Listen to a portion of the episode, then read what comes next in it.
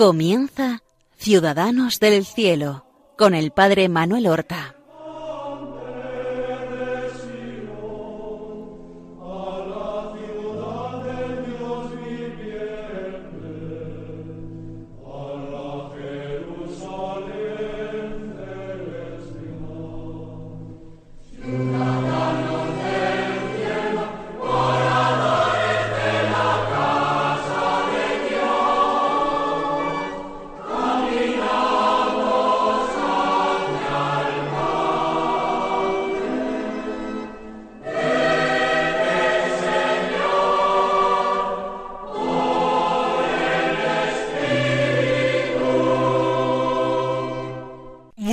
Días, queridos oyentes.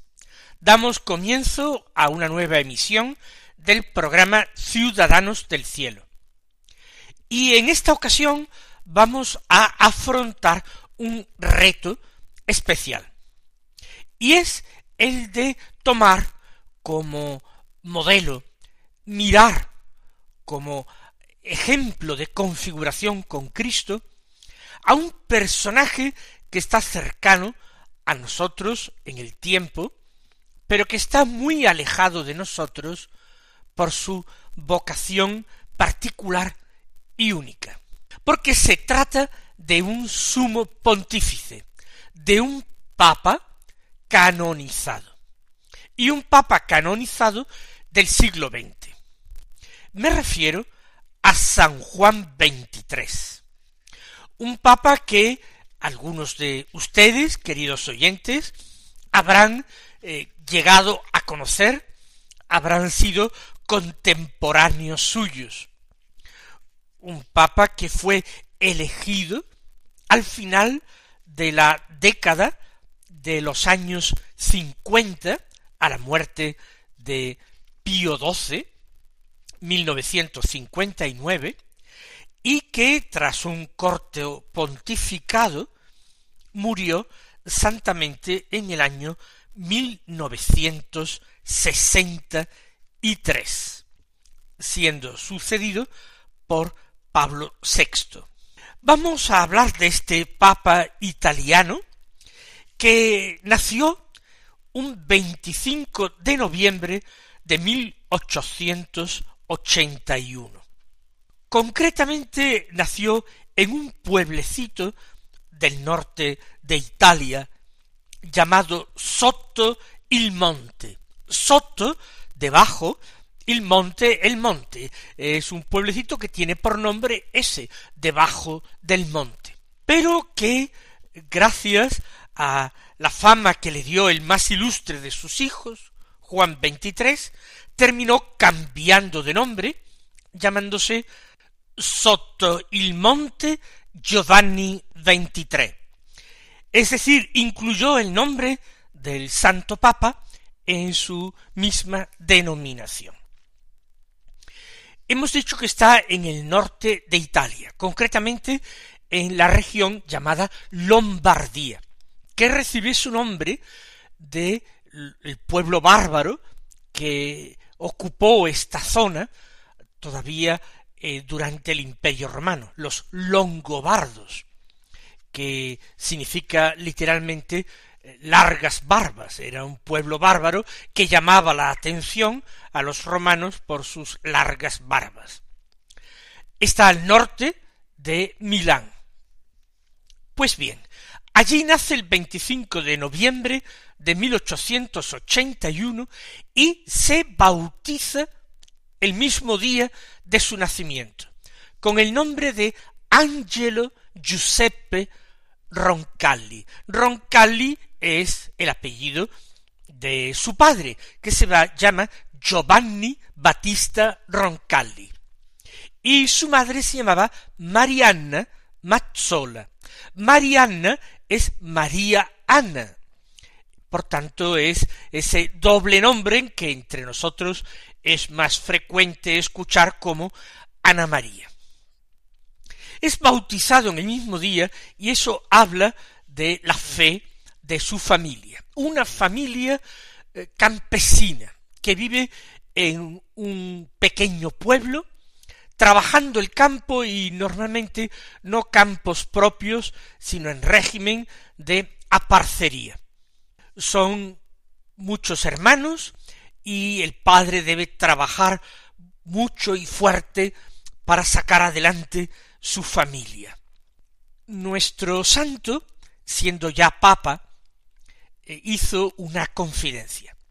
Recuerdo, escribe, el ambiente sencillo y sano en el cual quiso el Señor que abriera los ojos a esta luz mortal. Desde la adolescencia me encontré inmerso en una tradición doméstica y diocesana, que siempre estuvo abierta al conocimiento de lo verdadero y de lo bello, amiga de las tradiciones y de las hermosas crónicas antiguas y recientes de la vida regional que documentan las costumbres y conducta de los pueblos. Pues bien, volviendo con el pensamiento a las cosas vistas y oídas y a las personas con las que traté, tengo el consuelo de decir que jamás en los años juveniles mi alma quedó empañada por visiones, palabras o narraciones desconcertantes. Puedo por ello dar testimonio de la rectitud, honestidad y delicadeza de conciencia de mis familiares y allegados. Y no es solamente como es natural del clero y de los educadores que traté, sino también de los seglares de las diversas clases. Sí, también de los seglares a quienes les tocó en suerte vivir en tiempos borrascosos y polémicos, y bajo ciertos aspectos en condiciones más desfavorables que las que hoy atraviesa el laicado católico. ¿Qué viene a decirnos el Papa? Que todos los ejemplos que recibió durante su infancia y adolescencia fueron buenos ejemplos. Nada recibió que empañara su alma palabras, dice, palabras feas, blasfemias, palabrotas, visiones de cosas inmorales, narraciones desconcertantes. ¿En qué condiciones de inferioridad tan aplastantes se encuentran nuestros niños y adolescentes hoy día, asediados por un universo mediático implacable, dominado por el príncipe de este mundo, que quiere a toda costa acabar con su inocencia y sembrar en sus almas las semillas de los pecados. Y es algo que se consigue bastante fácilmente, a menos de tener padres excepcionales que velen por la moralidad del ambiente en que viven sus hijos. Esa es la diferencia. Así es más fácil educar un santo, potenciando todo lo bueno y no alentando lo malo y sembrando semillas de confusión y de pecado en su alma. También el futuro Juan XXIII, nuestro Angelo Giuseppe, manifiesta su temperamento, su carácter esencialmente conservador, tradicional, mejor dicho.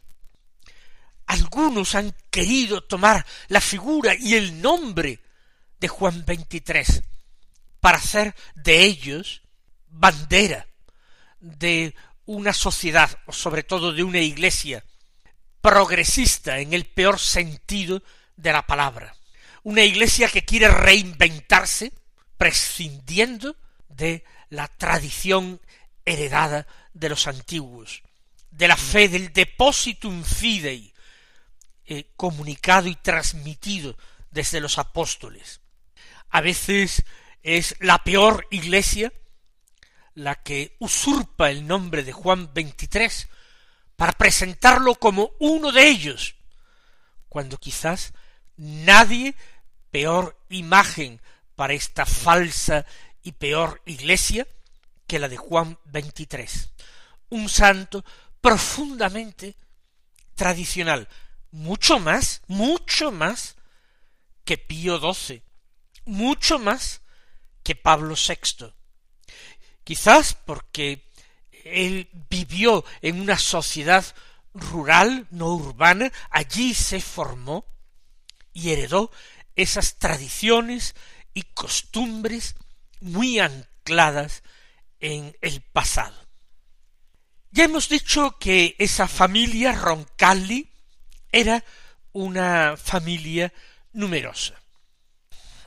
También que era una familia cristiana piadosa. Y hemos dejado caer también que era una familia sencilla o incluso abiertamente pobre. Valga en apoyo de esto algo que el mismo Juan XXIII escribe en el Diario del Alma, que fue su diario espiritual, seguido con gran fidelidad durante muchísimos años. Escribe éramos pobres, pero vivíamos felices en nuestra condición y confiados en la providencia. Faltaba el pan en la mesa, sustituido por polenta. Nada de vino para niños y jóvenes, y pocas veces la carne. Apenas en Navidad y en Pascua un pequeño trozo de dulce casero. La ropa y el calzado de ir a la iglesia tenían que durar para años y años. No obstante, cuando un mendigo se asomaba a la puerta de nuestra cocina, donde los chiquillos, que éramos unos veinte, aguardábamos con impaciencia la escudilla de menestra, siempre surgía un puesto y mi madre se apresuraba a sentar en él al desconocido a nuestro lado. No quiere decir que fueran veinte hermanos, sino que en esta familia patriarcal se reunían hasta veinte niños a la mesa, como dice, para tomar la ración de menestra, un guiso de verduras, muy pobre, pocas veces carne, dulce, como dice, apenas dos veces al año una pequeña ración de un postre casero. Esta educación en este ambiente de pobreza, pero al mismo tiempo de solidaridad, de piedad sin mojigaterías, abierta a la caridad. De qué manera se educaban aquellos niños muchísimo mejor que los de nuestra época, a los que no les debe faltar nada, a los que no les puede faltar nada, los que se convierten en pequeños tiranos de sus caprichos, rodeados de los esclavos, que son sus padres y familiares, que mendigan un gesto de aprobación, una sonrisa o un detalle de cariño sólo a cambio de dar. Es una llamada de atención. ¿Para qué queremos educar a nuestros hijos? ¿Para qué queremos formarlos? para triunfar en el mundo, para convertirse en líderes de su sociedad, para llenarse con todas las tentaciones y pecados del mundo, para vivir una vida placentera en la tierra, de la que un día tener que dar dura cuenta a Dios. O formamos a nuestros niños y adolescentes para la santidad.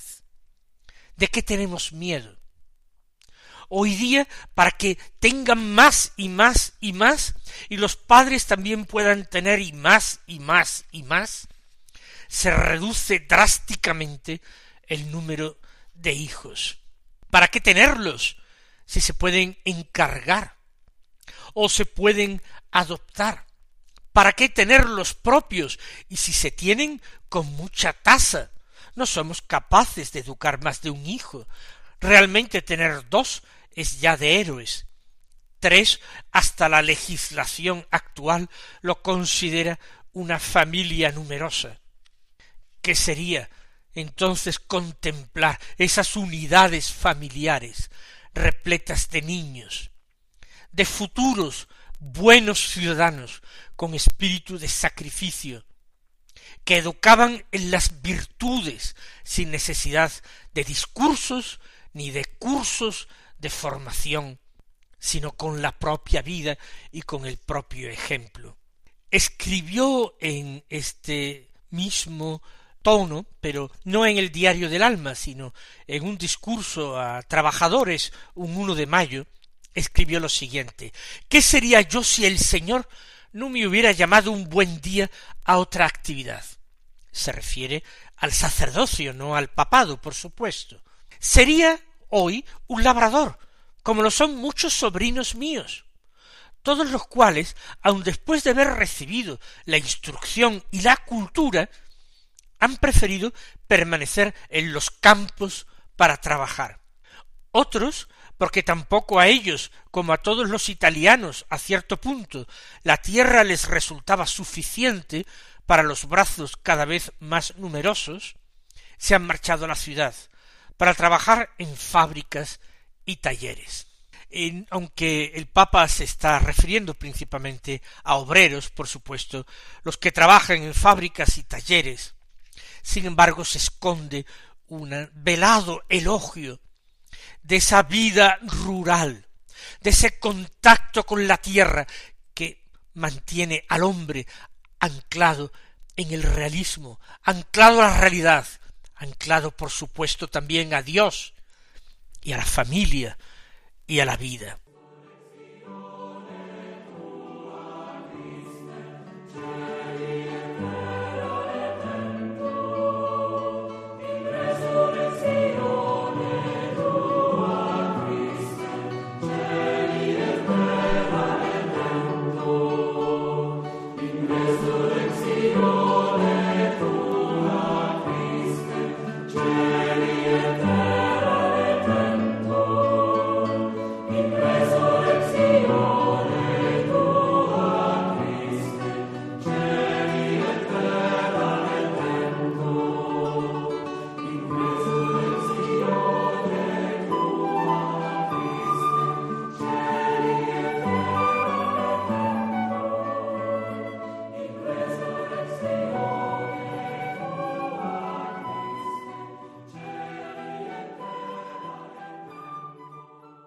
Angelo Giuseppe. El nombre de Angelo le cuadraba perfectamente, porque era, fue siempre un niño bueno, un adolescente formal, obediente, estudioso. Giuseppe José sería su segundo patrono, a quien veneró desde niño y a quien se encomendó siendo seminarista. Incluso él dijo en una ocasión, siendo ya nuncio y diplomático, que San José debería ser el patrono de todos los diplomáticos. Ya leeremos lo que él escribió a este respecto. Lo cierto es que en él la vocación sacerdotal se manifestó muy pronto. Toda la vida religiosa, familiar en el pueblo, pasaba por la parroquia, que era la única instancia religiosa. El párroco era una figura. Eran párrocos que pasaban años, muchos años en el pueblo y se integraban totalmente en la vida de los feligreses y conocían a todos ellos escribe nuestro buen Papa Juan, conservo sobre el tema de la obra insustituible del clero en la preparación y cuidado de las vocaciones, uno de mis mejores recuerdos, más apreciados y conmovedores. Es el día de mi primera comunión, cuando acabada la función, el venerado párroco al que todos estimábamos como un santo, me eligió para suscribir en presencia de cada uno de mis compañeros la inscripción en el apostolado de la oración. Primer compromiso de honor para la buena marcha de una inocencia bendita y feliz. Sucesivamente, la familiaridad respetuosa y devota del párroco, bajo la amable atracción de su persona y de sus ejemplos, desembocó en una vocación tan espontánea y tranquila que nunca me haría pensar haber sido llamado a la vida para otra cosa que el servicio del Señor y de las almas en el sacerdocio. Es algo con naturalidad, no fue un llamamiento impetuoso como a San Pablo en el camino de Damasco. Se va abriendo poco a poco en su conciencia como la única alternativa posible, lógica, deseable. Él hizo su primera comunión en el año mil ochocientos ochenta y nueve, el treinta y uno de marzo. Es decir, tenía todavía ocho años hasta el mes de noviembre de aquel año no cumpliría los nueve. En febrero de aquel mismo año 1889 había recibido el sacramento de la confirmación, de acuerdo con la costumbre de mantener el orden lógico del crecimiento cristiano, de la iniciación cristiana, que es bautismo, confirmación, Eucaristía. ¿Cómo entonces Angelo Giuseppe se va a formar como sacerdote? En primer lugar, el aprendizaje del latín era imprescindible porque todos los estudios eclesiásticos se realizaban en latín.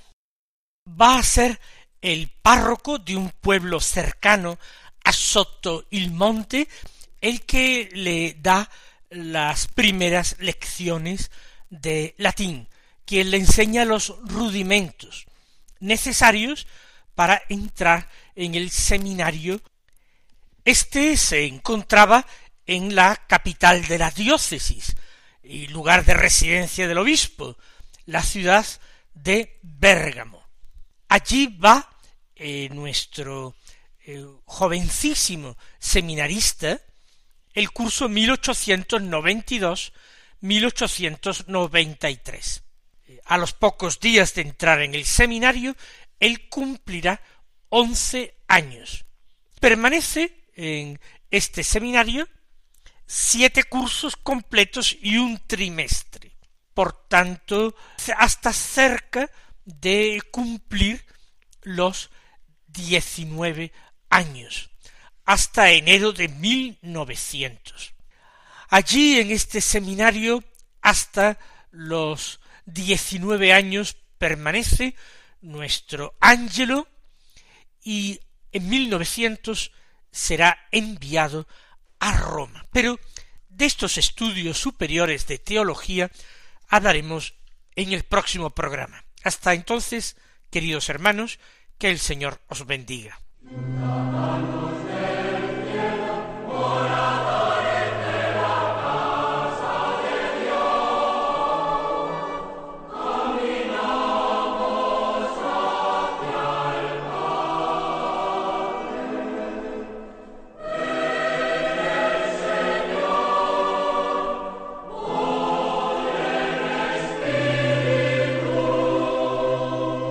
Han escuchado en Radio María Ciudadanos del Cielo con el Padre Manuel Horta.